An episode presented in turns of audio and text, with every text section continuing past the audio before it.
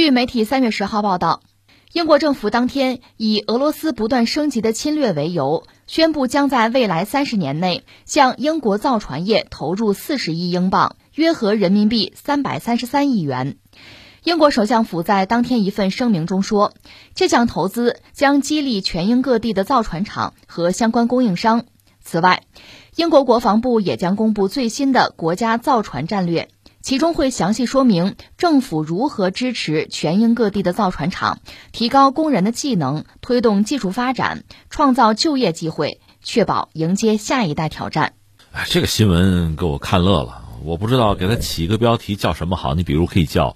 叫明日黄花，叫挣扎，甚至或者就叫作秀。为什么呢？英国要振兴造船业的话，你说三十年的时间，投投三百多亿是人民币啊，折算人民币，他要投四十亿美元，这是个笑话，大哥。你要知道，美国一条福特级航空母舰就一条航母就一百多亿美元，具体多少我不敢说，呃，一百到一百三十亿美元之间吧。那你说你三十年时间投四十亿英镑？你说你能干什么？而且英国不是别的国家，英国有一个挺大的麻烦，就是苏格兰可能要独立。你说这跟苏格兰独立有关系吗？当然有关系了。它船厂在哪儿？你想过没有啊？所以说到这儿吧，就是我们还是要回到历史，历史特别容易让人感慨，抚今追昔会有各种各样的感慨。当今世界，如果说坐船坐的最好、最快、订单最多的三家，中韩日；如果说两家，中韩。就是在全球的这个船舶市场啊，要论全球海军的规模，美国恐怕当之无愧还排在第一，它有十一条航空母舰，排到第二的，如果按吨位算，恐怕就是我们了，这是明摆着的事情。至于英国呢，英国确实曾经辉煌过，这个我们不能否认。它最牛的时候啊，它的造船业在全球能占百分之八十，八成它的，日不落帝国吗？但那是从前，不是现在，所以我们经常感慨啊，这时光荏苒，我们回不去了，回不去了。英国人肯定是回不去了。这个从历史上说，欧洲的造船业它的根儿从哪儿来呢？我觉得是两个啊，一个是谁啊？希腊，古希腊。你比如雅典吧，雅典大家知道，它曾经是一个商业国家。大家记得当年那个伯罗奔尼撒战争，它和斯巴达打，斯巴达是一个农业国。它本身是一个商业和海洋国家，这是雅典。但雅典小啊，所以他那个船，当年古代那个船啊，他确实有技术有经验，但是总的来说，在那个时代，就是风帆啊、木船那个时代，他没有现代化的科学技术，那个船的改进啊、那技术的进步啊，其实很缓慢。但这个是欧洲造船的一个源头吧？还有一个源头就好笑了，谁啊？阿拉伯帝国，阿拉伯人是善于贸易，有各种征伐吧，各种战争吧，所以他能造船。当时全世界造船能力比较强的还有中国了，中国的造船业很牛，一直到明朝，这都知道，全世界公认。当然，郑和宝船那么大的船，很多学者不相信，就是木船造不了那么大，这个不论啊。但是中国造船业在古代很发达，这是没得说。另外，你就看港口，你也能看到，中国古代有一个港口叫刺桐，就是今天的泉州，呃，还有一个是亚历山大港，埃及那个，这能够齐名，别的没了。所以可见你的贸易、你的航运、你的造船能到什么程度？当然，我们说了，欧洲主要的造船业就是希腊，再加上阿拉伯帝国，这是欧洲啊。那具体说到英国啊，英国造船业哈，它有这么俩老师吧？一个是谁啊？西班牙。当年西班牙是想从法国人手里独立出来，英国帮西班牙的忙，英国和法国总是不对付嘛。所以在那个时代呢，一个是把直布罗陀拿过来，再就是西班牙的造船能力被英国人掌握了。但是说英国和西班牙打过仗，大家知道那个一五八八年，西班牙有一个无敌舰队，想去远征英国。当时的背景是什么呀？就是说西班牙也是全球贸易啊，全球征伐到处抢啊。但是西班牙人的这个财富观念、经济观念比较落后，他就到处抢金银财宝啊，运回本土去消费去作啊。但是呢，你得用船往回运哈。那英国人呢，没那个本事，像西班牙人一样全球征伐，但他就半路劫道。就抢西班牙这个运金银财宝的船，那西班牙最后怒了嘛，决定要征伐英国，搞那个无敌舰队。那是一五八八年，你知道当时英国是个什么状况哈？英国女王手下倒是有一支，算是其实皇家的私人的舰队，小船根本不能打仗。那怎么办？当时就动员英国的海盗，就是英国等于没海军，只有海盗，组成一个舰队去对抗西班牙人。大家公推这个舰队司令叫什么呀？就是那个德雷克，你知道有个德雷克海峡，就那德雷克，但这哥们是个海盗头子，名声不好，名声不好。说这么着吧，堂堂英国皇家海军任命一个司令叫霍华德，但那个就是一个样子货，真正指挥舰队的就是这个副司令啊，德雷克。这德雷克 就混到什么程度啊？这个跟西班牙打。白天英国还打赢了，晚上说咱们夜袭偷袭一下吧。德雷克这个船一马当先，他说我这船上挂着灯笼，后边英国军舰跟着我走啊，咱去偷袭西班牙舰队。但是走到一半，他船上灯灭了，这后边英国人傻了，哎，咱那头呢？头干嘛去了？头忽然发现一条西班牙的这个将军的坐舰，上去抢去了。这都真事儿，这是英国皇家海军啊，这不是笑话吗？我的意思就是说，当年英国没海军，就是海盗，就是抢。也是刀口舔血啊！那么西班牙呢，曾经是他的敌人，但是也曾经是他的老师。英国还有一个老师是谁呢？是荷兰。荷兰不是曾经号称海上马车夫吗？荷兰造船能力比较强，英国也跟他学。英国真正崛起是什么呀？就是工业革命，因为它有钢铁，有蒸汽机，这叫什么呀？我们中国话今天叫弯道超车。在这之前不都是木头帆船吗？到这儿改了，我烧煤，我用蒸汽机，我用钢铁做船。一开始是这个骨架。是钢铁的，外边是这个木头的木壳的，后来就是完全是钢铁的。这到了一八九三年，你看一八九四年开始甲午战争，对吧？中日甲午战争前一年，一八九三年，英国的造船业占到全球百分之八十，那是鼎盛时期啊。然后到了一八九四年，美国的工业产值就超过英国了，这个时间节点就这么巧。顺便说一句，当时甲午战争啊，中国啊、日本那个海军啊，都是从英国买军舰。就当时双方的舰队的主力舰全是英国，你比如邓世昌那个致远舰，那是英国船；日本著名的那个吉野，那是英国船。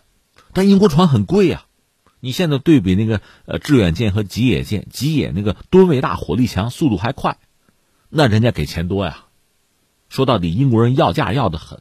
你知道咱们那两条主力舰定远、镇远，那不是德国船吗？就是因为跟英国谈，英国狮子大开口，咱掏不起那个钱。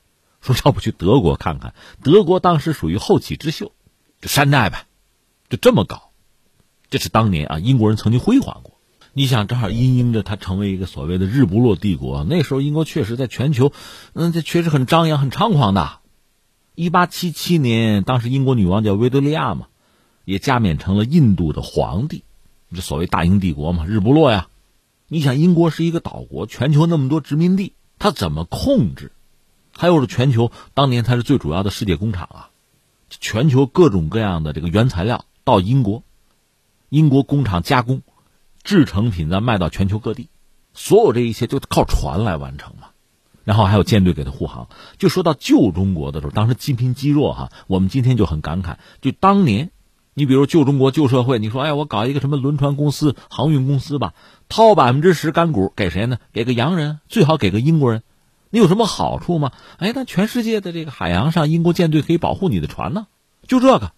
而且英国当时，你想他又有钱，又控制海洋，又有这样那样的需求，啊，当时造船业发展就很快。你比如著名的一系列的哈先进的军舰，你比如说无畏号，这是一条新锐的战列舰。这条船牛到什么程度哈？就是无畏号本身是个分水岭，它之前的叫前无畏舰，全世界啊，它后边的。学他们叫后危潜是这个，另外民船泰坦尼克这很著名吧？